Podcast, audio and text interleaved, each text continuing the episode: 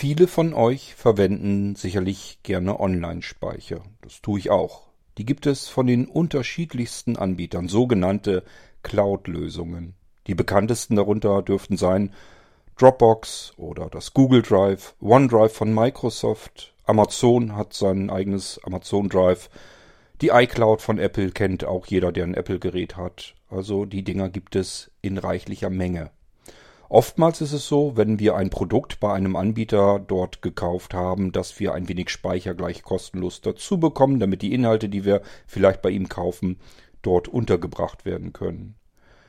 Dann gibt es natürlich auch einige Anbieter, die werben damit, dass sie ein wenig Speicherkapazität verschenken, in der Hoffnung, dass uns das irgendwann dann nicht mehr reicht und wir mehr Speicher bei ihnen dann kaufen, der dann entsprechend teuer sein wird. Ja, einen Online-Speicher, eine Cloud-Lösung, die gibt es bei Blinzeln auch und die gibt es schon, ich glaube, über zehn Jahre. Und es wird höchste Zeit, dass ich euch mal so ein bisschen die Möglichkeiten vorstelle und wie ihr diesen Cloud-Speicher bei euch anmeldet und einrichtet. Denn ich behaupte, mit dem Blinzeln Cloud-Speicher kann man deutlich mehr anfangen. Der ist funktionaler als die anderen Lösungen. Man kann einfach mehr mit ihm tun. Das muss ich euch aber zeigen, weil das gar nicht so einfach ist. Das ist wie so oft, je komplizierter und je komplexer etwas ist, desto schwieriger findet man sich darin zurecht. Dabei hat die Blinzeln Cloud tatsächlich ihre Daseinsberechtigung, sowohl was den Datenschutz betrifft, ich werde euch dazu gleich etwas mehr erzählen, als auch vor allem die Funktionalität. Damit ihr euch damit etwas leichter tut, machen wir jetzt einige Episoden hier, in denen ich euch zeige, wie könnt ihr den eigentlich einbinden, den Blinzeln Cloud Speicher, wie kann man die Funktionen benutzen, was kann man mit anderen Anwendern tun, die gar keine eigene Cloud haben und vielleicht ihr Zeugs mit auf meinen Cloud Speicher direkt draufladen sollen und so weiter und so fort. Es gibt ganz viele Möglichkeiten, man muss nur wissen, wie sie funktionieren. Und das probieren wir hier im Irgendwasser dass wir das gemeinsam erkunden können. Ich will euch heute hier in dieser Episode einige Informationen allgemein zur Blinzeln Cloud geben und dann melden wir uns einfach mal in einer App an. Wir nehmen heute mal die Haupt-App an die Reihe für den Cloud-Speicher bei Blinzeln. Es gibt aber im Prinzip unbegrenzt viele Möglichkeiten, den Cloud-Speicher einzubinden weil unser Cloud-Speicher verschiedene Protokolle unterstützt, die wir eben überall einbinden können. Die stecken teilweise wirklich in den Betriebssystemen einfach so drin. Das heißt, beispielsweise in Windows können wir uns einfach ein Laufwerk hinzufügen und dieses Laufwerk ist faktisch nichts anderes als unser Online-Speicher bei Blinzeln, die Blinzeln Cloud. Okay, lasst uns mal anfangen. Ich erzähle euch erstmal generelle Informationen und dann probieren wir vielleicht nochmal, dass wir uns an der Blinzeln Cloud mit einem Account anmelden.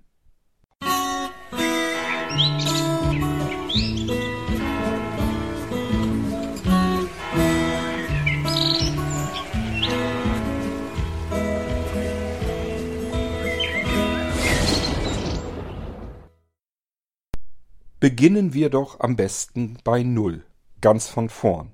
Bei denen, die sich jetzt sagen, ich bin doch nicht verrückt, ich speichere doch nicht meine wertvollsten Dateien auf einen fremden Speicher, wo ich nicht weiß, wer hat da jetzt Zugriff drauf, was passiert mit meinen Dateien und wo sind die überhaupt gespeichert. Cloud-Lösung heißt ja nicht umsonst so. Wolke, das klingt schon so schwammig und dubios. Niemand weiß, wo meine Dateien wirklich gerade gesichert sind. Niemand weiß, wer darauf Zugriff hat.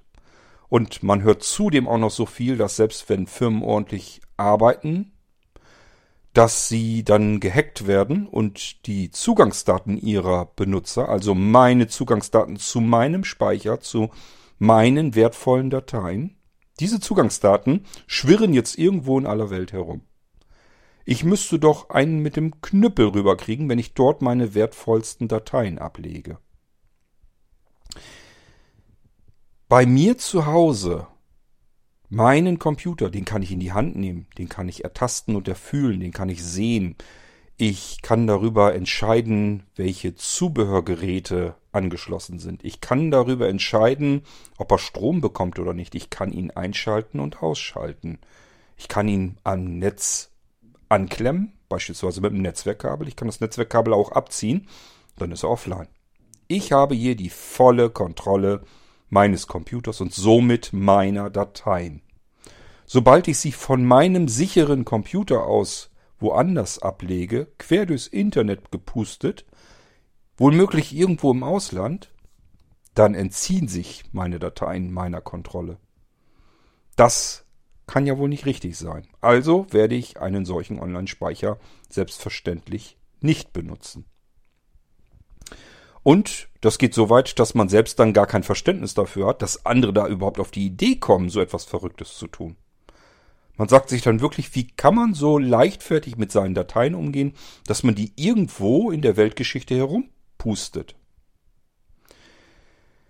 Räumen wir diesen Irrglauben mal beiseite. Ich habe das zwar schon ein, zwei Mal im Irgendwasser gemacht, aber wir wollen ja vorne anfangen. Diejenigen, die den Irgendwasser länger hören, die wissen, dass ich im letzten Angestelltenverhältnis auf der anderen Seite der Wolke gearbeitet habe, in einem Rechenzentrum. Ähm, das heißt, ich kenne die Sicherheitsbestimmungen, ich kenne die Sicherheitsmaßnahmen in einem solchen Rechenzentrum. Erstmal rein physikalischer Natur. Das bedeutet, meine Dateien sind auf Servern und diese Server stehen in einem abgekühlten Raum. Der ist riesengroß, ist ein kompletter, komplettes Kellergebäude, so müsst ihr euch das vorstellen. So wird es auch üblicherweise oftmals gemacht, dass das unten im Keller ähm, gebaut wird. Erstens, weil es dort kühler oder besser gekühlt werden kann als oben. Und zweitens, ähm, die Dinger sind tatsächlich bombensicher. Das heißt, man möchte ganz gerne, wenn da irgendwie eine Fliegerbombe oder so reindonnert, dann soll äh, das Rechenzentrum weiter funktionieren können. Ich weiß nicht, wie weit man damit dann wirklich noch rechnen kann. Aber erstmal wird das Zeugs so sicher, wie es irgendwie geht, gebaut. Schon in das Rechenzentrum hereinzukommen, ist als Nichtmitarbeiter nahezu unmöglich. Man muss mehrere Schleusen passieren. Wenn ich so drüber nachdenke, bei mir waren es die Haupttür, dann die innere Haupttür, dann die Tür, die den Eingangsbereich vom ersten Flur trennte. Dann gab es noch eine weitere Tür und noch eine weitere Tür. Allesamt waren Chipkarten oder PIN oder Chipkarten und PIN geschützt. Das heißt, da kann nicht mal eben jemand einfach so durchs Gebäude spazieren und irgendwie an diese Server rankommen. Da gehört schon richtig was dazu.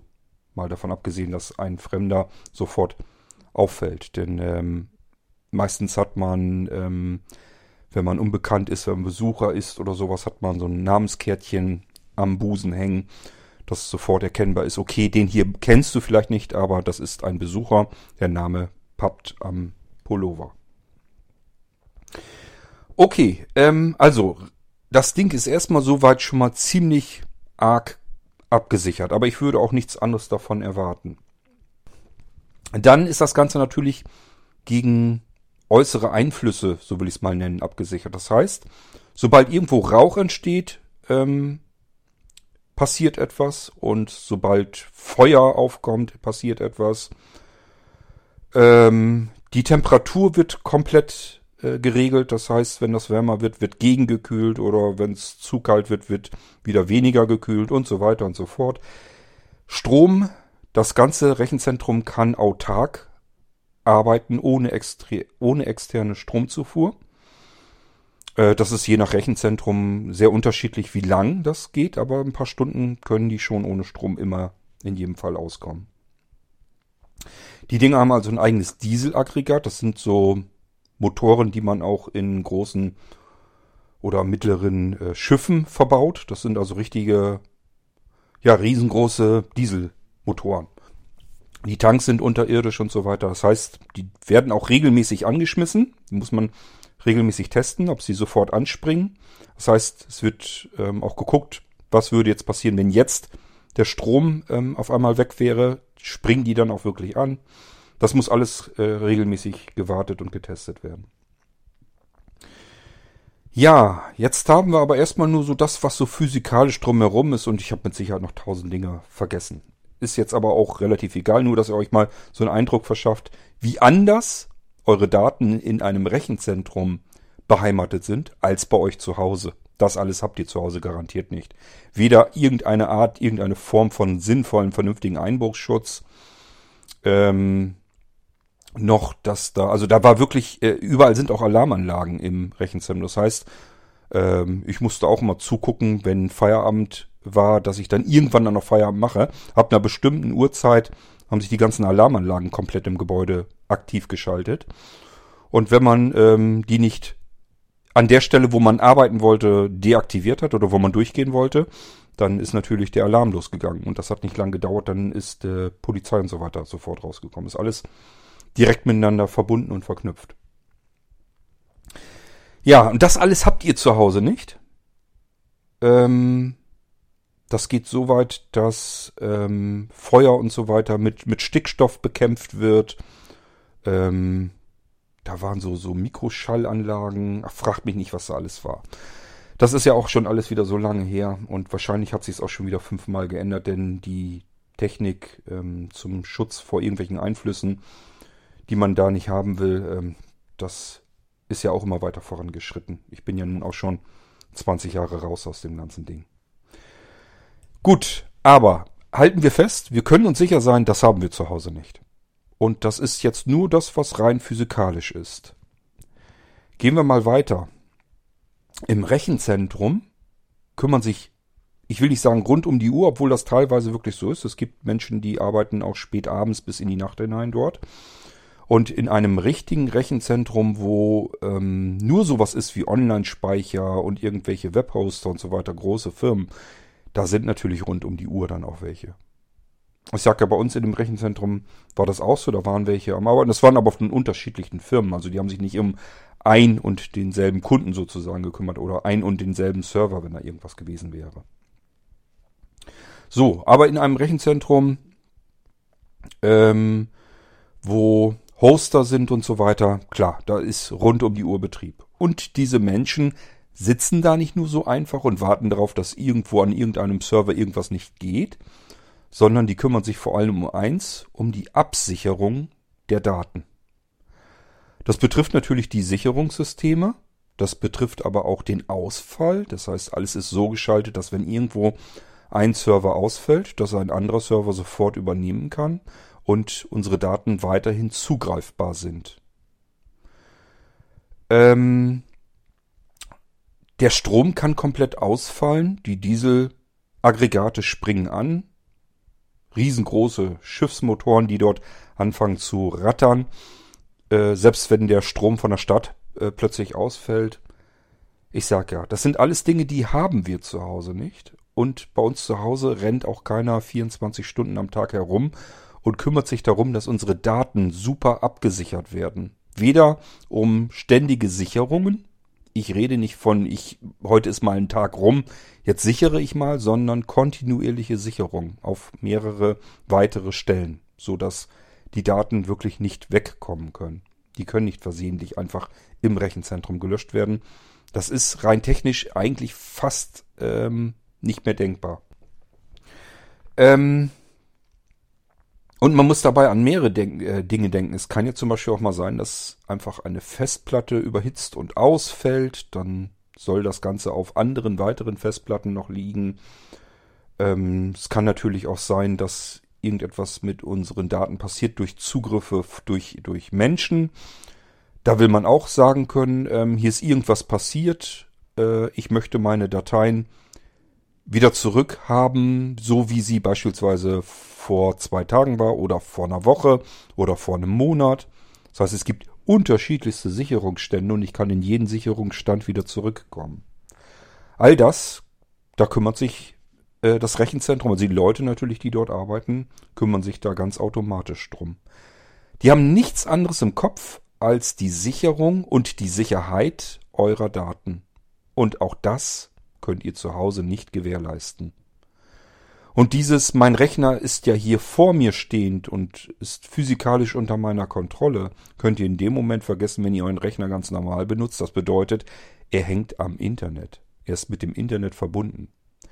Dann habt ihr nicht mehr die Kontrolle über diesen Rechner, sondern er hängt am Internet und zwar sehr schlecht gewartet, sehr schlecht gepflegt und sehr schlecht abgesichert. Im Gegensatz zu euren Dateien, die im Rechenzentrum gelagert werden. Denn, Hand aufs Herz, ihr schaut euch nicht ständig an, welche Ports sind geöffnet und welche sind geschlossen. Ähm, also geht ja auch schon damit los, dass wir im Rechenzentrum, wenn wir solch einen Cloud-Speicher haben, diese ganzen Dienste gar nicht brauchen. Also es sind ja verschiedene Dienste, die wir auf unserem Rechner brauchen, weil wir damit ganz normal arbeiten wollen. Wir brauchen ihn ja für die unterschiedlichsten Aufgaben. Im Rechenzentrum brauchen wir diese ganzen vielen Aufgaben nicht. Und jede Aufgabe, die wir mit unserem Computer verfolgen, ist potenziell auch ein Sicherheitsrisiko.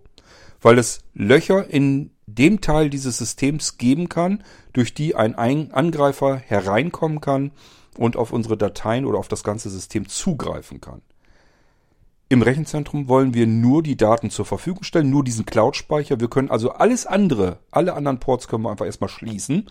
Da kommt gar keiner mehr rein. Ist als wenn man wirklich alle Türen dicht macht. Da kann keiner mehr reinkommen. Wir brauchen diese ganzen Türen nicht. Zu Hause brauchen wir sie, sonst funktioniert unser Computer nicht mehr.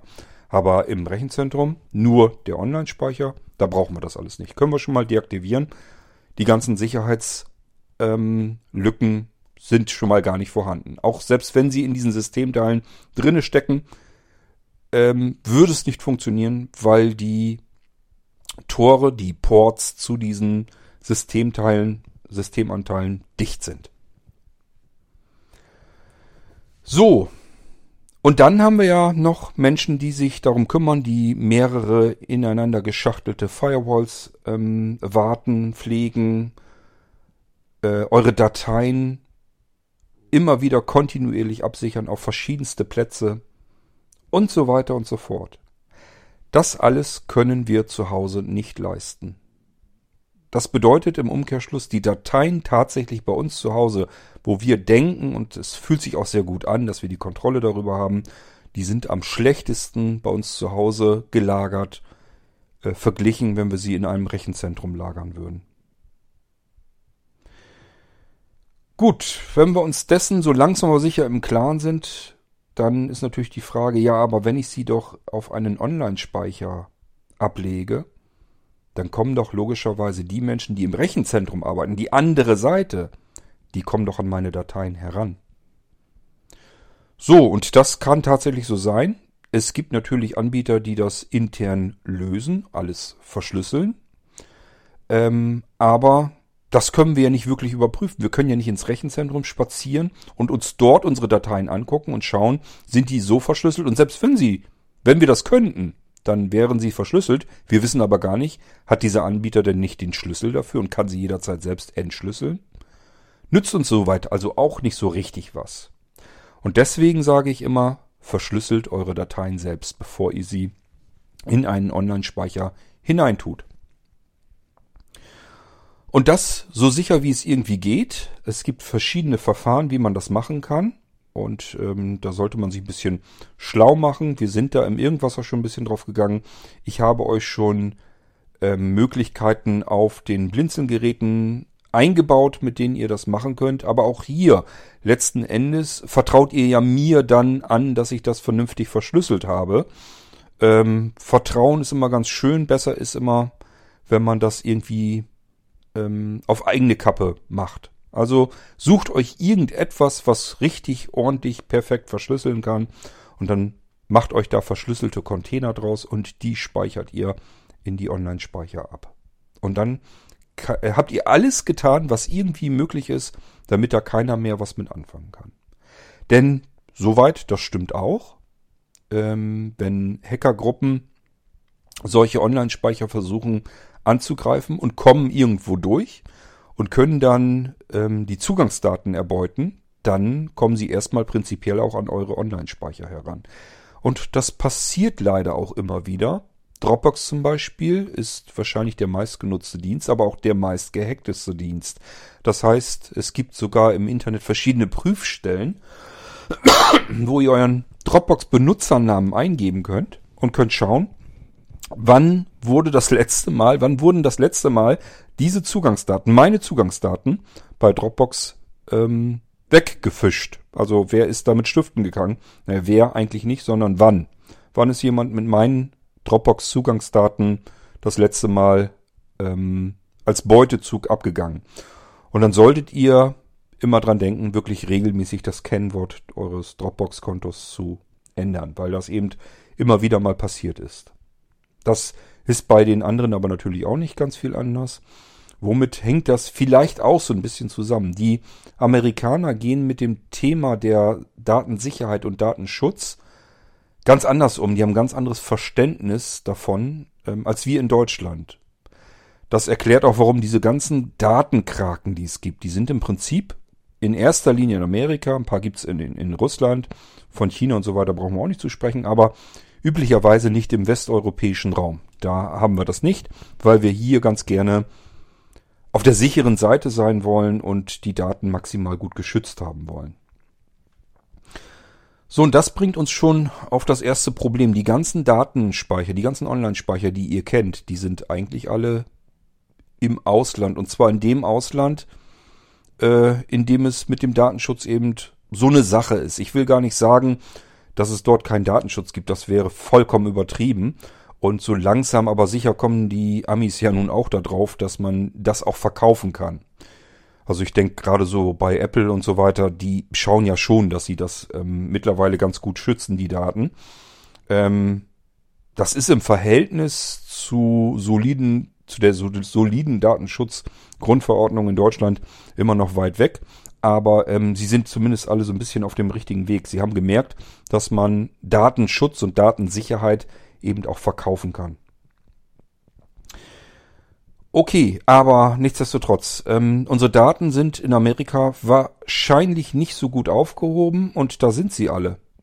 Egal ob jetzt Dropbox, äh, OneDrive von Microsoft, Google Drive, iCloud, Amazon Drive, das, das sind alles große Anbieter in Amerika, die sich keinen super guten Namen gemacht haben, weil sie mit den Daten so sparsam umgehen und weil sie die so permanent perfekt gut schützen, ähm, sondern eher mit dem Gegenteil. Wir sollten uns also einen Cloud-Speicher idealerweise in Deutschland suchen. Da gibt es ein paar Anbieter. Und das bringt uns jetzt auf die Blinzeln Cloud, warum wir der Meinung waren, wir brauchen eine eigene Cloud-Lösung. Wir wollten ganz gerne ebenfalls eine Cloud-Lösung anbieten, die hier in Deutschland ist und ähm, mit natürlich verschlüsselter Übertragung auf den Speicher. Ähm, ja, wo wir vom Blinzeln aus erstmal sagen können, wir wissen, wer darauf zugreift und ähm, das sind eben nur wir paar Peoples äh, und mehr sollen da auch gar nicht zugreifen können. So, und ähm, Ihr wisst, das machen wir bei Blinzeln immer so, wenn wir Dinge für uns selbst benötigen und die benutzen und die einrichten, dann ist der Weg natürlich auch kein besonders schwieriger, äh, diese Dienste dann anderen zur Verfügung zu stellen, sprich euch. Und so kam es dann irgendwann vor über zehn Jahren zur Blinzeln Cloud-Lösung. Ähm, die Blinzeln Cloud lässt sich schön einfach rechnen. Also wer sich jetzt fragt, ja, wie teuer ist denn das jetzt mit der Blinzeln Cloud? Das geht mit der Blinzeln Cloud 1 los. Da hat man einen Gigabyte Online-Speicher. Das ist sehr wenig, ist mir vollkommen klar. Und der kostet einen Euro im Monat. Das ist auch noch relativ viel Geld. Wenn man zwei Gigabyte haben möchte, wir verdoppeln jetzt den Online-Speicher, müssen wir einen Euro mehr bezahlen, also zwei Euro für zwei Gigabyte. Da haben wir jetzt noch nichts dran gewonnen. Wenn wir diesen Speicher wieder verdoppeln auf jetzt 4 GB, kommt wieder 1 Euro dazu. Jetzt sind wir bei 3 Euro für 4 GB. Aha, jetzt fängt's an, Spaß zu machen. Wollen wir mal gucken, ob wir das Spiel noch weiter durchhalten. Tatsächlich 8 GB. Wir verdoppeln unseren Speicher wieder, legen aber nur einen Euro dazu und sind jetzt bei 8 GB für 4 Euro. Und so geht das jetzt kontinuierlich immer weiter. Das heißt, je mehr Speicher wir haben wollen, jedes Mal wird der Speicher verdoppelt, es kommt zum Preis aber nur ein Euro hinzu. Je größer unser Cloud-Speicher bei Blinzeln also gewählt wird, desto günstiger wird er ähm, im Wettbewerb zu anderen Online-Speichern. Denn dieses seltsame Speicherplanmodell ähm, machen die anderen natürlich nicht. Wir machen das bei Blinzeln weil wir das äh, durch die Bank weg ganz gerne machen, dass wir einfach Sachen verdoppeln und dann immer den gleichen kleinen Obolus hinzusetzen, damit ihr einfach die Möglichkeit habt, ähm, viel Ressourcen für dann relativ günstiges Geld zu bekommen. Und diejenigen, die nur ganz wenig Ressourcen brauchen, die zahlen im Prinzip unterm Strich eigentlich mehr Geld. Das ist aber auch so gewollt, denn es sind ja nicht nur die Ressourcen, die Geld kosten, sondern nur allein die Existenz eines Anwenders macht schon einen Haufen Arbeit. Der Account muss eingerichtet werden, der muss gepflegt werden. Ihr werdet zwischendurch auf uns zukommen, weil ihr Hilfe braucht. Das heißt, wir müssen ständig Support leisten. Das alles macht Arbeit und die macht ihr, egal ob ihr ein Gigabyte äh, Blinzeln Cloud benutzt oder ob ihr einen Terabyte Blinzeln Cloud benutzt. Spielt keine Rolle. Die Arbeit ist erstmal im Prinzip die gleiche. Klar, man muss natürlich, wir müssen für Traffic bezahlen, wir müssen für den Speicherplatz bezahlen, wir müssen ähm, für, die, für den Sicherungsspeicher bezahlen und, und, und. Das heißt, natürlich müssen wir auch pro Gigabyte irgendwie rechnen. Und das bedeutet auch auf der anderen Seite, wenn ihr sehr, sehr große Online-Speicher bei Blinzeln nehmt, kommen wir eigentlich mit der Rechnung gar nicht mehr hin. Da zahlen wir dann letzten Endes dann wieder drauf. Aber ähm, ich sag mal zum Glück gibt es unter euch auch niemanden, der jetzt sagt, wenn das bei euch so günstig ist, dann nehme ich mal eben 100 Terabyte oder sowas. Ähm, das macht zum Glück keiner und deswegen funktioniert das im Mix dann eigentlich ganz gut, zumindest wenn die Blinzeln Cloud vernünftig genutzt wird. Wenn wir also relativ viele Anwender haben, die sich den Unterhalt der Serverkosten letzten Endes dann aufteilen. Aber ich hoffe, ihr versteht erstmal das Preismodell. So könnt ihr euch selber ausrechnen. So und so viel Speicher könnte ich gut gebrauchen. Und jetzt wisst ihr auch, wie teuer der wird. Ihr fangt einfach bei der Blinzeln 1 an. Die kostet 1 Euro. Und jetzt geht ihr dabei, verdoppelt diesen Speicher jedes Mal, legt aber nur 1 Euro mehr in die Kasse hinein. So, und jetzt könnt ihr euch selber ausrechnen, was euer Speicher dann kostet. Das bedeutet bei der Verdoppelung, da habt ihr es mit Speicherkapazitäten zu tun. 1 GB, 2 GB, 4 GB, 8 GB, 16 GB, 32 GB, 64 GB, 128 GB, 256 GB, 512 GB, 1 Terabyte, 2 Terabyte, 4 Terabyte, 8 Terabyte, 16 Terabyte, 32 Terabyte und so weiter und so fort. So, und jedes Mal, wie gesagt, immer 1 Euro dann draufgerechnet. Irgendwann werden wir natürlich die Grätsche machen. Das heißt, wenn ihr ankommt und wollt wirklich 32 Terabyte haben, dann ähm, werden wir wahrscheinlich auf euch zukommen und sagen, ähm, das kriegen wir wahrscheinlich nicht gewuppt dann. Also irgendwann ist halt bei uns vorbei. Aber ähm, damit man das einfach äh, ausrechnen kann, damit man sich das jederzeit selbst anpassen kann, haben wir dieses relativ simple und einfache Preismodell erstmal gewählt. Und bisher funktioniert es soweit ganz gut. Das ist die Blinzeln Cloud. So, und jetzt könnte man meinen, okay, wenn es jetzt nur um den Speicher geht, habe ich verstanden. Ich brauche aber nicht so viel. Das heißt, ich komme bei den anderen Mitbewerbern ja dann doch günstiger weg. Ähm, da wäre dann in den kleineren Speicherbereichen die Blinzeln Cloud also zu teuer. Was bietet sie mir denn ansonsten für Vorteile? Vielleicht gibt es ja noch weitere Vorteile. Und die gibt es tatsächlich. Äh, dadurch, dass die Blinzeln Cloud mit offenen Protokollen funktioniert. Das heißt, wir haben es mit CalDAV zu tun. Wir können unsere Termine, Erinnerungen, unseren Kalender unserer ganzen Geräte, aller Geräte miteinander synchron halten. Wenn ich also auf dem iPhone meinen Account einrichte und auf meinem Desktop-PC, dann kann ich auf meinen mobilen Geräten irgendwas in meinen Terminkalender eintragen und siehe da, in dem Moment ist es auch auf dem Desktop-PC ebenfalls eingetragen. Und umgedreht natürlich genauso. Und das Schöne ist, das steckt schon drin in den jeweiligen Anwendungen oder aber sogar direkt im Betriebssystem. Das heißt, ich muss hier gar nicht irgendwie extra Software installieren. Ich brauche halt nicht einen Dropbox-Client oder einen OneDrive-Client oder irgendwie sowas, sondern das steckt in den Systemen drinne. Da könnt ihr gerne mal gucken, beispielsweise in eurem iPhone. Wenn ihr da in die Accounts reingeht, werdet ihr sehen, da könnt ihr sowas wie CalDAV und CardDAV und so weiter direkt einfach so benutzen. Ihr braucht gar kein zusätzliches Programm. Das ist eine ganz feine Sache. Genauso wie euren Speicher. Ihr ärgert euch vielleicht herum, dass die Software Dropbox äh, der Client auf euren Rechnern, dass er so miserabel bedienbar ist oder vielleicht auch einer von den anderen ähm, Clients. Ja, man kann die Blinzeln Cloud auch mit einem Client benutzen, muss man aber gar nicht. Das steckt im Betriebssystem drinne. Ich kann mir auf meinem iOS-Gerät irgendein Programm nehmen, irgendeinen Dateimanager, der beispielsweise mit WebDAV ganz wunderbar klarkommt. Und das gibt's, gibt's ganz viele. Und dann nehme ich einfach den Dateimanager meiner Wahl und richte dort meinen Online-Speicher mit ein. Ich habe es jetzt noch nicht ausprobiert. Ich gehe davon aus, dass ihr in iOS-Dateien auch WebDAV äh, mit einbauen könnt. Müsst ihr mal ausprobieren. Beziehungsweise kann ich vielleicht auch nochmal ausprobieren und ähm, dann können wir das einfach direkt tief integriert in das iOS mit einbauen. Überall, wo wir einen Teilendialog haben, können wir es direkt auf unserem Online-Speicher mit ablegen. Und das können wir auf unseren Desktop-Rechnern auch. Statt dass wir uns hier den nervtötenden iCloud Client noch zusätzlich installieren müssen oder den Dropbox Client, können wir hier einfach Windows nehmen und sagen, ähm, ich baue mir hier mal ein neues Laufwerk und dieses Laufwerk verknüpfe ich mit meinem Online-Speicher. Steckt in Windows drinne, steckt in Linux drinne, steckt im macOS drinne.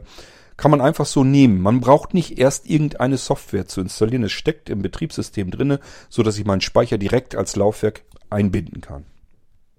Das sind schon mal so grundlegende Vorteile. Ich habe gesagt, CalDAV kann ich meinen Kalender mit synchronisieren, alles was mit irgendwie mit Terminen zu tun hat. CardDAV, damit kann ich meine Kontakte synchronisieren. Also, wenn ich die Kontakte auf meinem Smartphone, wenn ich da irgendwas hinzufüge oder pflege, verändere, habe ich das gleichfalls in meinen anderen Geräten ebenfalls gepflegt und geändert. Und das natürlich plattformübergreifend. Ich muss jetzt nicht mehr in, mich nur in der Apple-Welt aufhalten, nur in der Microsoft-Welt oder äh, nur in der Google-Welt, sondern das geht alles systemübergreifend. Das befreit schon mal ganz ungemein. Ich kann jetzt plötzlich Apps und Programme benutzen, die ich benutzen möchte und muss nicht mehr dieses eine Programm benutzen, mit dem es sich so schlecht leben lässt. Ich weiß, wovon ich spreche. Ihr wisst, ich arbeite noch sehr viel mit meinem Seerest und der Dropbox-Client ist selbst mit Seerest hundsmiserabel bedienbar, finde ich jedenfalls. Und ich finde ihn auch, ehrlich gesagt, mit einem Screenreader nicht wirklich komfortabel benutzt und bedienbar. Ähm, das sind also alles Probleme, die ich dann gar nicht am Hals habe. Es gibt weitere Vorteile, nämlich behaupte ich jetzt einfach mal so, das werde ich euch beweisen müssen in den künftigen Folgen, wenn wir mit der Blinzeln Cloud hier ein bisschen was machen werden im Irgendwasser, dass wir mehr Pl Funktionen plötzlich haben. Eine wunderschöne Funktion ist zum Beispiel, dass ich eine Blinzeln Cloud habe und jemand anderes hat gar keine Cloud-Lösung. Und dieser, der keine Cloud-Lösung hat, will mir jetzt eine Datei zukommen lassen. Was machen wir denn jetzt? Ja, können wir per E-Mail vielleicht schicken. Ja, Käse. Die Datei hat 12 Megabyte. Sein Provider lässt aber nur 10 Megabyte im Versand zu. Ähm, das heißt, er kriegt eine Rückmeldung per E-Mail, dass das nicht geht, dass die Datei nicht versendet werden kann, weil sie zu groß ist. Ist also auch keine wirklich gute Lösung. Wir brauchen eine andere. Ja, aber ich habe eine Blinzeln Cloud und jetzt kann ich folgendes tun. Ich kann mir in meiner Blinzeln Cloud einen Ordner erstellen und diesen Ordner kann ich natürlich auch äh, freigeben, so wie man das von Dropbox und so weiter auch kennt. Aber ich kann noch was ganz anderes Schönes tun. Ich kann ihm nämlich einen Link verpassen und jetzt bestimmen, was man über diesen Link mit diesem Ordner tun kann. Ich kann sagen, hier darf jemand, der diesen Link von mir bekommt, Dateien herunterladen. Er darf aber nichts verändern, nichts löschen und so weiter und auch nichts hochladen.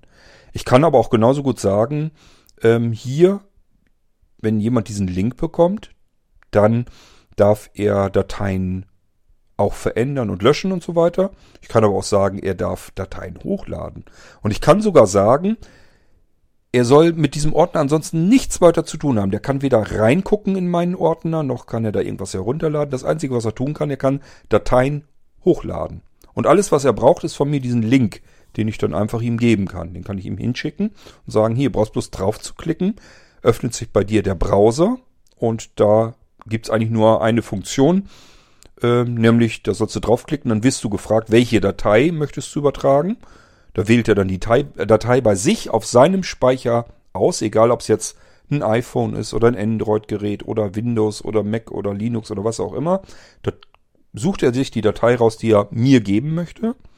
Und dann wird die von seinem Browser aus direkt abgespeichert in meinen Ordner ähm, in der Blinzeln Cloud, wo ich diesen Link draufgelegt habe.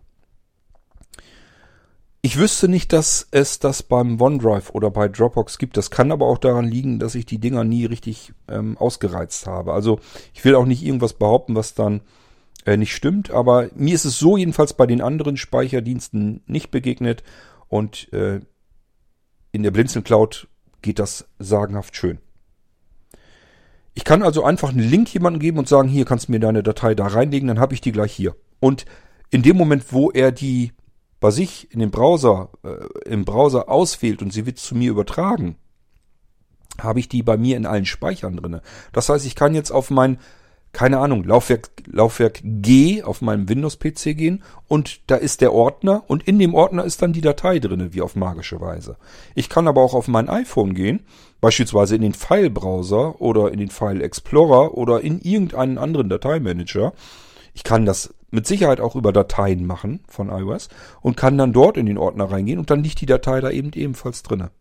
Ohne dass wir uns irgendwie haben drum kümmern müssen, wie kommt diese Datei jetzt irgendwie zu mir. Nur weil ich eben die Blinzeln Cloud habe.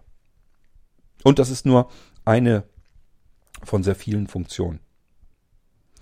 Ihr merkt schon, es sind sehr viele Möglichkeiten, die ich an der Hand habe mit der Blinzeln Cloud. Und äh, das ist Vorteil und Nachteil gleichfalls. Wir haben ja im letzten Jahr unser Jubiläumsjahr gehabt. Viele von euch haben sich gesagt, okay, ich probiere das mal aus mit der Blinzeln Cloud. Und ich denke mir, viele von euch sind daran gescheitert. Einige von euch werden versucht haben, das Webinterface zu benutzen zur Blinzeln Cloud. Und das ist nicht wirklich barrierefrei. Das ist ein scheiß Webinterface ich muss unbedingt auch nochmal ähm, die Entwickler der Software äh, kontaktieren, dass sie da irgendwie nochmal dran müssen. Das ist wirklich nicht, nicht schön, keine Freude. Allerdings sage ich immer gleich dazu, äh, das Webinterface ist das letzte, was ich benutzen würde bei unserem äh, Cloud-Speicher. Ähm, es gibt nämlich Apps und die Haupt-App zu dieser Cloud-Lösung, das ist sozusagen wie so eine riesengroße Funktionszentrale. Aber auch hier ich komme an alles dran, aber ich muss genau wissen, wie ich mit dem Screenreader diese App benutzen muss. Also zumindest unter VoiceOver am iOS-Gerät muss ich das ganz genau wissen. Und deswegen will ich mit euch hier verschiedene Irgendwasser-Episoden machen, wo wir das Ganze mal so ein bisschen durchackern, damit ihr wisst, wie könnt ihr mit eurer Blinzeln Cloud vernünftig arbeiten und die Funktionen, die da alle drinne stecken, wie könnt ihr die eigentlich mit benutzen. Und das ist nämlich, wie gesagt, nicht ganz so simpel und ähm, ich vermute mal ganz stark, dass einige unter euch wirklich gescheitert sind. Die sind selbst auf Entdeckung gegangen, haben gesagt, ich verstehe das ganze Konzept irgendwie nicht und ähm, ich komme hier nirgendwo hin. Die soll so viele Funktionen haben. Ich sehe hier keine Funktionen. Das kann tatsächlich passieren. In der ähm, App zum Beispiel kann es passieren, dass wenn man nur mit Wischgesten arbeitet, dass man zwischen zwei, drei Elementen festhängt. Das heißt, wenn man eine Wischgeste macht, fängt das Ding immer wieder mit nur drei Elementen an. Also da ähm, Darunter wechselt es ständig. Und die ganzen Funktionen, die sind da drunter. Da kommt VoiceOver aber gar nicht dran mit Wischgesten. Das heißt, wir müssen nur einmal mit dem Finger ein Stückchen weiter unten einmal den Bildschirm tippen und dann können wir wieder weiter wischen und dann kommen die ganzen Funktionen wieder. Aber viele von euch, und das habe ich ja schon ein paar Mal gesagt, dass das nicht gut ist, ähm, sind es gewohnt, in Apps nur mit Wischgesten zu arbeiten. Und dann scheitert man natürlich. Dann kommt man an diese ganzen Funktionen nicht heran. So, deswegen, ich muss mit euch also so ein bisschen diese App und die Funktionen und so weiter durchackern. Ähm, wenn ihr das hier hört und die im Irgendwasser hier die Episoden in einer einigermaßen richtigen Reihenfolge kommen, dann habe ich euch eine Funktion sogar schon gezeigt, ohne irgendeine App anzufassen. Nämlich, wir haben einen Link. Den Link habe ich irgendjemandem geschickt. Der tippt da drauf. Ein Browserfenster öffnet sich. Da ist eine Schaltfläche drin, die aktiviert er, Doppelklick oder mit dem Finger drauf oder wie auch immer. Da wird er gefragt, was willst du da rein tun? Und da gab es ja die Möglichkeit, dass man Foto aus seiner Mediathek einfach ein Foto raus auswählen kann, Foto oder Video. Man konnte direkt live Foto, Video aufzeichnen. Man konnte aber auch einfach eine Datei auswählen und die dann dort reintun. Und dann wird die in dem Moment vollautomatisch hochgeladen in die Blinzeln Cloud hinein. Und ich habe an keiner einzigen Stelle irgendwo eine gesonderte App oder irgendwas benutzt. Funktioniert alles mit den Sachen, die wir sowieso schon tagtäglich benutzen. Browser und vielleicht irgendein Dateimanager, wenn ich dann an den Speicher rankommen will. Also auf der anderen Seite, wenn ich dann eine Datei empfangen habe auf die Weise. Das ist eine von vielen Funktionen, die wir haben, die ich euch schon gezeigt habe, jedenfalls aus meiner Perspektive, als ich das hier aufnehme. So, ähm, wir können natürlich direkt in den Online-Speicher hinein scannen. Wir können Sprachnotizen und so weiter direkt reindrücken. Wir können Dokumente und Tabellen und so weiter erstellen. Ach, da gibt es so viele Möglichkeiten. Das müssen wir alles einfach mal so ein bisschen durchackern, äh, wenn wir die App durchgehen und wenn wir einen anderen Dateimanager benutzen, dann zeige ich euch das mal alles so ein bisschen, was ihr damit machen könnt. Es soll heute aber darum gehen, wie kann ich mich denn jetzt an der Blinzeln Cloud anmelden. Das heißt, wir gehen jetzt davon aus, ihr habt eine Blinzeln Cloud euch jetzt bestellt in der Größe, wie ihr sie haben wollt. Und jetzt geht es darum, wie bekommt ihr das Ding denn jetzt ans Laufen? Und das ist etwas, was ich mit euch hier ähm, heute nochmal eben durchgehen will. Wir beginnen am besten einfach mal direkt mit der App. Nachrichten. Ordnerdienstgruppe. Sparkasse. Sparkasse. Seite 2 von 5. Und ich muss natürlich erstmal die App finden. Passt auf. OnCloud. Zum Öffnen doppeltippen. Das ist die OnCloud. Wenn ihr nach OnCloud, das schreibt sich O-W-N, C-L-O-U-D, OwnCloud, eigene Cloud, eigener Speicher. Wenn ihr die im App Store oder im Play Store sucht, die App, findet ihr sehr wahrscheinlich mehrere. Ähm, und das ist in iOS jedenfalls OwnCloud. Ich glaube, die nennt sich irgendwie synchronisieren, speichern, bla bla bla. Also da sind noch mehrere Sachen dahinter. Und dann gibt es einmal diese Enterprise-Version, EMM nennt die sich, glaube ich. Und dann gibt es noch eine OwnCloud Online. Äh, weiß ich noch nicht mal genau, was das jetzt war. Also ihr müsst die richtige OwnCloud finden. Aber die eine heißt eben, wie gesagt, synchronisieren, bla bla bla. Die müsst ihr haben. Das wäre dann die richtige App, die ihr braucht. Für eure Desk Desktop-Rechner braucht ihr nicht unbedingt einen Client. Könnt ihr mit benutzen, gibt dann verschiedene Möglichkeiten, die ihr eben auch noch mit habt. Aber ähm, ich weiß zumindest, dass auch der Client unter Windows ähm, nicht wirklich super bedienbar ist. Ähm, mit dem Screenreader. Aber wie gesagt, wir brauchen es nicht unbedingt. Wir brauchen auch jetzt hier die OnCloud-App auf dem iOS-Gerät nicht. Wir könnten unseren Speicher direkt einbinden. Aber ich will euch mal zeigen, wo das Schöne an der Sache ist, denn dann haben wir das nämlich in jedem Teilen-Dialog zum Beispiel mit drin. Und auch hier haben wir eine Möglichkeit, die ich zumindest äh, von den anderen Anbietern so nicht kenne. Ich starte hier mal eben die App. OnCloud. Bearbeiten. Taste. Bearbeiten. Taste. Konto hinzufügen. Taste. Konto hinzufügen. Das ist das, was ihr da noch machen müsst. Passt mal auf, ich habe hier schon. OnCloud. Über Konten. Hier sind Konten drin. Admin-oncloud.blinzeln.net https schrägstrich schrägstrich oncloud Gottkönig oncloud.blinzeln.net admin-oncloud.blinzeln.net ht Gottkönig oncloud Sebastian David oncloud.blinzeln.net https schrägstrich schrägstrich Das ist unser Shop-Konto übrigens nicht, dass ihr denkt, dass ich mir von Sebastian ein Konto gar angeeignet habe. Ähm, das hat er bloß irgendwie selbst wahrscheinlich mit eingetragen. Ich hatte nämlich Shop eingetragen. Aber jedenfalls ist das die Shop Cloud und dann habe ich hier meine private. Da gibt es hier nochmal für, wenn ich ähm, auf den Servern was habe, äh, gibt es einen Administrator Cloud, ähm, wo wir dann Sachen drauf tun können, die auf den Windows-Servern laufen sollen. Das, was ich euch eigentlich zeigen wollte, ist, ich habe hier drei unterschiedliche OwnCloud Accounts drinne. Das bedeutet, wir können uns mehrere Speicher zulegen. Wenn wir zum Beispiel eine für den Beruf brauchen und eine privat, können wir das trennen. Das können zwei komplett unterschiedliche Accounts sein. Ich meine, dass das so in Dropbox nicht geht. Da müssen wir, wenn wir mehrere Accounts haben, müssen wir zwischen den Accounts wechseln. Genauso ist es bei iCloud, bei ähm, äh, OneDrive, und all den anderen glaube ich auch. Hier können wir mehrere Accounts einrichten und ihr seht, habe ich hier auch gemacht. Hier gibt es zwar auch schon äh, meinen Privataccount, aber den richten wir jetzt einfach ein zweites Mal ein, denn das geht zum Glück auch. Konto hinzufügen. Das ist das, was ihr dann tun müsst. Also ihr startet die App, Konto hinzufügen. Ab Server URL. Textfeld. Bearbeiten. HTTPS. Schrägstrich, Schrägstrich. Einfügemarke am Anfang. Gut, da können wir jetzt. Im Prinzip einfach die Adresse eintippen und die wäre O. O. W. W. N. N. C. C. L. L. O. O. U. U. D. D. Zahlen. Unterstrich. Buchstaben. Punkt. Punkt. Uncloud. Buchstaben. also OwnCloud, HTTPS Doppelpunkt Schrägstrich Schrägstrich steht schon drin.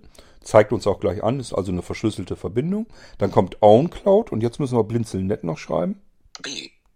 B. L. L. I. I. N. N. D. D. Z. Z. E.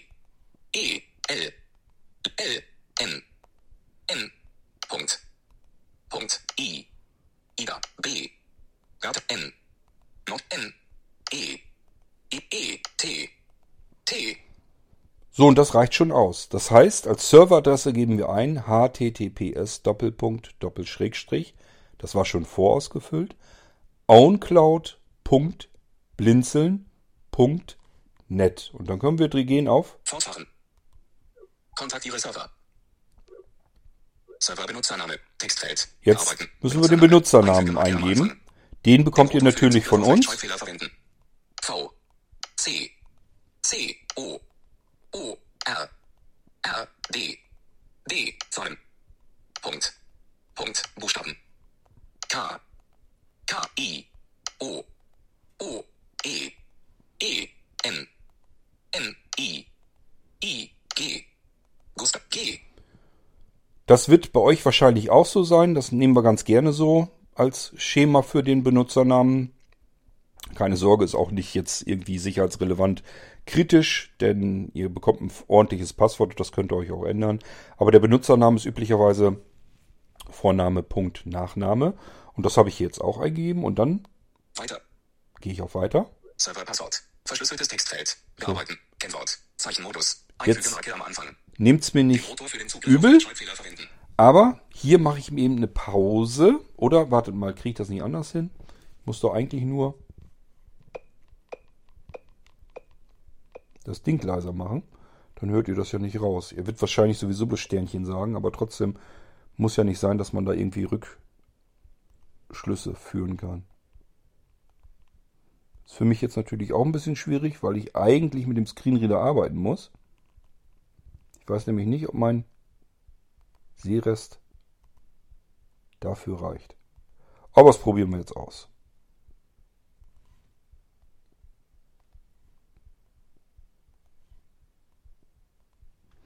So, habe ich jetzt eingegeben. Müssen wir jetzt ausprobieren. Ich kann es euch nicht sagen, Fortfahren. ob ich es jetzt richtig eingegeben habe. Das testen wir jetzt einfach. Fortfahren. Authentifiziere.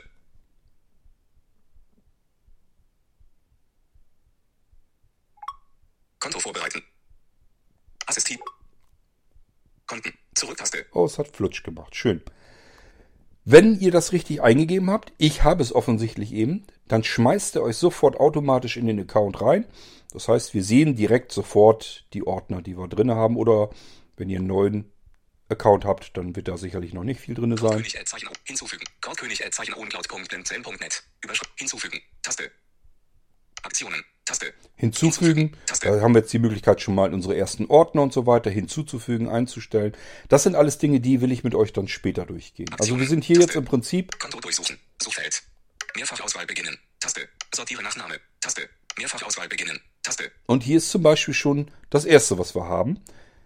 Ich mache jetzt wirklich nur Wischgesten nach rechts. Sortiere nach Name. Taste. Mehrfachauswahl beginnen. Taste. Sortiere nach Name. Taste. Mehrfachauswahl beginnen. Ihr Taste. merkt's, ich hänge hier schon fest. Obwohl hier unten drunter jetzt alles voll ist mit meinen Ordnern und Dateien, komme ich hier jetzt erstmal so nicht weiter mit Wischgesten. Was muss ich machen? Einfach irgendwo in den Bildschirm, am besten mittig oder so reintippen. Archiv. Und schon bin ich irgendwo gelandet. Jetzt gehe ich wieder mit Wischgesten weiter. Aktionen. Taste. 124 Byte. 709 Aktionen. 0 bei 12.12.2. Software. Aktionen. 101. Freigabe. Aktionen. 13 Megabyte 11. Punkt. Dokumente. 33. Punkt. Audio. Sortiere nach. Ablage. Sortiere nach Namen. Ablage. So, das funktioniert jetzt also. Ich kann hier ganz normal in meinen Ordnern und Dateien herumfuchteln. Wie gesagt, bei euch wird doch noch nicht ganz viel sein, logischerweise. Aber ihr habt zumindest das Ding jetzt schon mal in OwnCloud eingerichtet. Das ist das, was ich euch eben heute hier nochmal mit zeigen wollte. Zurücktaste. Bearbeiten. Taste. Äh, wenn ihr das, euer Konto direkt in der OwnCloud-App mit einrichten wollt. Die OwnCloud-App auf dem Smartphone ist tatsächlich wichtig, weil ähm, ihr sie als Steuerzentrale benutzen könnt. Hier stecken die ganzen Funktionen drin, die ihr auf eure Verzeichnisse und so weiter anlegen könnt. Das könnt ihr so, wenn ihr das jetzt irgendwie per WebDAV einfach als Speicher einbindet, so einfach nicht machen. Da habt ihr ja nicht die Möglichkeit zu sagen, ich will jetzt mal eben eine Freigabe oder sowas auf ein bestimmtes Verzeichnis geben. Ähm, das machen wir alles hier in der App. Das machen wir aber ein anderes Mal, ähm, wenn wir hier uns durch die App so ein bisschen bewegen und durch die Funktionen. Ich wollte euch heute einfach nur zeigen, wie man Fertig. Bearbeiten. Bearbeiten. Taste. OnCloud.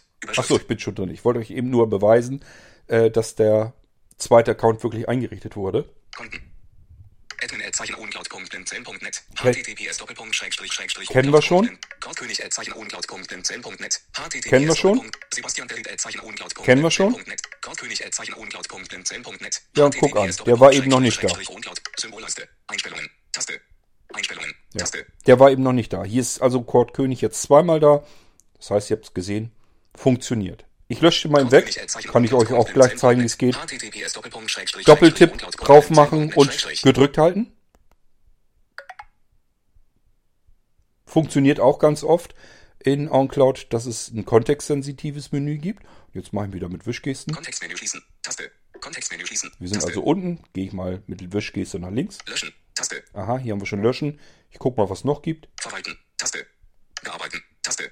Oncloud.blinzeln.net. Überschrift. Alles klar. Ich will es aber löschen. Bearbeiten. Verwalten. Löschen. Taste. Hinweis. Kontextmenü schließen. Taste. Goldkönig oncloud.blinzeln.net wirklich löschen. Das wird auch alle lokale Kopien vom Gerät entfernen. Löschen. Taste. Abbrechen. Taste. Ich will es löschen. Löschen. Taste. Goldkönig oncloud.blinzeln.net https doppelpunkt schrägstrich schrägstrich oncloud.blinzeln.net Und jetzt hoffe ich wieder. Konten. Kennen wir. Kennen wir. Sebastian Kennen wir. Oncloud. Symbolleiste. Einstellungen. Und es ist weg. So, das ist alles, was ich euch heute erstmal zeigen wollte. Wie bekommt ihr eure Blinzeln Cloud in die OwnCloud App eingebaut? Was müsst ihr da machen? Die Adresse habt ihr gesehen, den Benutzernamen bekommt ihr von uns und das Passwort natürlich auch. Das Passwort könnt ihr euch auch dann selbstständig abändern. Das ist immer nur so ein Erstpasswort und das könnt ihr dann in etwas abändern, was ihr euch vielleicht besser merken könnt oder was euch sicherer erscheint oder wie auch immer. Gut, und wie gesagt, das solltet ihr auch tun, zumindest am Smartphone, weil das später eure Steuerzentrale wird. Ihr müsst es nicht tun, um an den Speicher dran zu kommen. Das funktioniert alles sowieso mit jeder anderen App oder mit dem System direkt. Da braucht ihr nichts dafür extra. Aber wir wollen ja die ganzen schönen Funktionen auch benutzen, die das System bereitstellt, äh, die Blinzeln Cloud. Und das müssen wir über die App machen. Das machen wir nicht übers Webinterface. Da würde auch ich graue Haare dabei kriegen. Deswegen, das machen wir hier über die OnCloud-App. Deswegen habe ich euch gezeigt, wie ihr hier euer Konto hinzufügen könnt. Und damit, damit sind wir fürs Erste, für den ersten einfachen Schritt mal so durch. Das ist also das, was ihr dann auch tun solltet. Wenn ihr euch eine Blinzeln Cloud bestellt habt, dann ladet ihr euch die OnCloud App aus dem App Store oder dem Play Store herunter und richtet euch, so wie ich das eben gemacht habe, euer Konto in der App ein. Erstens, jetzt ist euer Online-Speicher systemweit verfügbar in eurem iOS-Gerät und in, äh, in dem Google-Gerät auch. Das heißt, hier bei iOS, wenn ich jetzt auf Teilen gehe, dann steht da auch plötzlich äh, OnCloud mit drinne. Und das Schöne ist, wenn ich da drauf gehe, kann ich sogar noch zwischen den Accounts hin und her schalten. Ich kann also auch noch sagen, ich habe jetzt irgendeine Datei irgendwoher, die will ich jetzt abspeichern in meinen Online-Speicher. Und nicht nur, dass ich in die OnCloud gehen kann, jetzt über den Teilendialog, sondern ähm, jetzt kann ich auch noch bestimmen, in welchen äh, Speicher das Ding rein soll. Das kann ich bei Dropbox nicht und bei den anderen eben auch nicht. Bei der OnCloud-App funktioniert das. Und ähm, das ist schon mal ja einer von unzähligen Vorteilen, die wir haben. Okay, deswegen, also die App solltet ihr installieren, das Konto hinzufügen, dann könnt ihr die App erstmal in Ruhe lassen. Im nächsten Schritt werden wir hier im Irgendwasser mal eben probieren, den Speicher einzurichten in einer ganz anderen App. Ich denke mal, wir nehmen uns der Einfachheit halber wieder den File-Browser. Mein Lieblingsdateimanager oder Allround-Programm ist es ja eigentlich viel mehr. Das zeige ich euch dann beim nächsten Irgendwasser. Da probieren wir das Ganze mal aus. Hier haben wir heute uns einfach die OnCloud-App genommen, unser Konto hinzugefügt. Das sollte eigentlich alles sein. Plus so allgemeine Informationen. Ähm, wenn ihr euch jetzt fragt, wie sieht's denn so aus, wenn ich denn die ähm, Blinzeln Cloud habe, wie werde ich die denn wieder los? Ganz einfach, ihr sagt uns Bescheid, brauche ich nicht mehr. Bei der Blinzeln Cloud funktioniert das so wie bei den ganzen anderen Diensten auch. Ihr bekommt, je nachdem wie ihr das haben wollt, monatlich oder jährlich oder vierteljährlich oder was auch immer, bekommt ihr eine Zahlungsbitte per E-Mail vom Blinzeln. Da steht dann drinne, du hast hier deine Blinzeln Cloud 16 oder die 16, doch könnte sein. Also Blinzeln Cloud irgendwas, damit ihr wisst, um was es geht.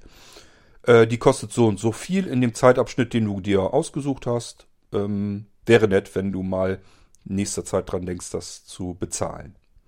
So, und wenn ihr sagt, habe ich jetzt eigentlich meine Blinzeln Cloud, die habe ich jetzt die letzte Zeit gar nicht mehr benutzt. Ich brauche die eigentlich gar nicht. Mist, jetzt muss ich die wieder bezahlen, weil mein Abo sich quasi verlängert. Dazu kennt man das ja von sämtlichen anderen Anbietern. Das ist bei Blinzeln ganz generell anders. Hier könnt ihr sagen, ihr habt mir Zahlungsbitte geschickt, ich brauche das aber nicht mehr. Löscht das bitte weg. Ich schmeiß dann die Zahlungsbitte weg und brauche das dann auch nicht mehr zu bezahlen. Das ist der Vorteil bei Blinzeln. Wir wollen euch überhaupt zu nichts nötigen. Also wir wollen von euch schlicht und ergreifend gar kein Geld haben, wenn ihr etwas nicht mehr braucht und nicht mehr benutzen möchtet. Und ihr sollt auch nicht irgendwelche seltsamen ähm, Kündigungsprozesse und Kündigungsfristen einhalten oder irgendetwas. Wir versuchen kein bisschen ähm, irgendwie euch da ähm, irgendwelche Fesseln anzulegen oder sonst irgendetwas. Ich glaube, das macht einfach keinen Sinn. Wenn jemand etwas nicht braucht und soll dafür bezahlen, dann ist das einfach nur ärgerlich. Wir ärgern uns über sowas und wo man sich selbst drüber ärgert, das muss man ja nicht so weitergeben, nur weil alle anderen das auch so machen. Deswegen bei uns könnt ihr jederzeit zu jedem Zeitpunkt sagen, ich brauche es nicht mehr. Ähm, ich äh, bestellt das wieder oder löscht den Kram einfach wieder. So, und dann machen wir das dicht und dann ist das in dem Moment für euch erledigt. Keine Kündigungsfristen, ähm, und ihr müsst auch nichts bezahlen, wenn ihr es nicht selber bezahlen wollt. Gut. Ähm, ja, ich denke mal, einfacher geht's, geht's so auch nicht. Natürlich, äh, manchmal habe ich auch die Frage, obwohl ich mich da mal ein bisschen wundere. Ihr könnt eure Blinzeln Cloud natürlich auch jederzeit anpassen. Ihr könnt sagen, ich habe die Blinzeln Cloud mit 2 GB. So, die sind jetzt voll, ich brauche mehr Speicher könnt ihr mal eben verdoppeln. Ich zahle 1 Euro mehr im Monat und jetzt habe ich dann 4 GB Speicher. Und selbst wenn der voll ist, dann sagt er, ich möchte mal wieder verdoppeln, 8 GB, ich hau einen Euro drauf. So, ihr könnt natürlich auch sagen, ich bin irgendwann mal mit 512 GB angefangen, weil ich dachte, kann ich gut gebrauchen, habe aber gemerkt, kriege ich gar nicht voll, brauche ich alles gar nicht. Reduziert mal auf, dann vielleicht die Hälfte, 256, ich nehme 1 Euro wieder weg. Also so müsst ihr euch das vorstellen. Das könnt ihr euch jederzeit so anpassen, wie ihr das gebrauchen könnt. Wir richten uns da ganz nach euch. Das ist wirklich die Blinzeln Cloud. Wir wollen die gerne haben für unseren eigenen Bedarf. Wir bieten euch das mit an, damit ihr das mit benutzen könnt. Und ihr sollt das möglichst alles total easy und relaxed benutzen. Das heißt, ihr könnt jederzeit zu uns kommen und sagen, ihr hattet doch da was mit einer Cloud-Lösung. Möchte ich gerne haben. Ähm, und wenn ihr merkt, brauche ich eigentlich doch nicht, dann könnt ihr jederzeit auch sagen, möchte ich nicht mehr haben. Und gen genau so einfach soll das eigentlich bei uns funktionieren. Okay, ähm, ansonsten habe ich, glaube ich, soweit erstmal alles an allgemeinen Informationen erzählt. Wir haben OnCloud gestartet, wir haben das Konto hinzugefügt. Eigentlich sind wir soweit jetzt schon mal fit, dass wir arbeiten können mit dem Ganzen. Und äh, im nächsten Irgendwasser, wenn es um die Blinzeln Cloud geht, Da richten wir uns äh, unseren Speicher nochmal in irgendeiner anderen App ein, würde ich sagen, damit wir sehen, wie funktioniert das eigentlich. Das ist ein ganz klein bisschen anders, aber auch nur ein ganz kleines bisschen und ihr merkt dann ganz schnell, wie schön das ist eigentlich, dass man die Sachen eben auch in anderen Apps einfach so mit einbauen kann. Wir hören uns wieder im nächsten Irgendwasser, wenn es wieder um die Blinzeln Cloud geht. Bis dahin sage ich, macht's gut, tschüss und bis zum nächsten Mal. Euer König Kurt.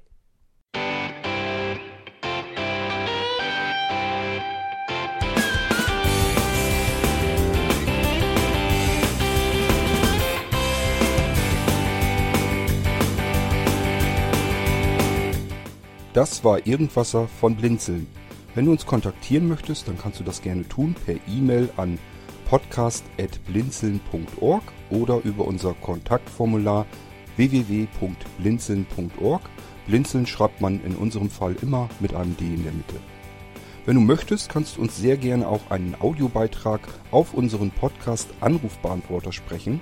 Der hat in Deutschland die Telefonnummer 05165 439 461. Und wenn du uns aus dem Ausland anrufen möchtest, dann ersetze einfach die erste 0 gegen die 0049 für Deutschland. Wir bedanken uns für dein Interesse und freuen uns schon darauf, wenn du auch beim nächsten Mal wieder mit dabei bist.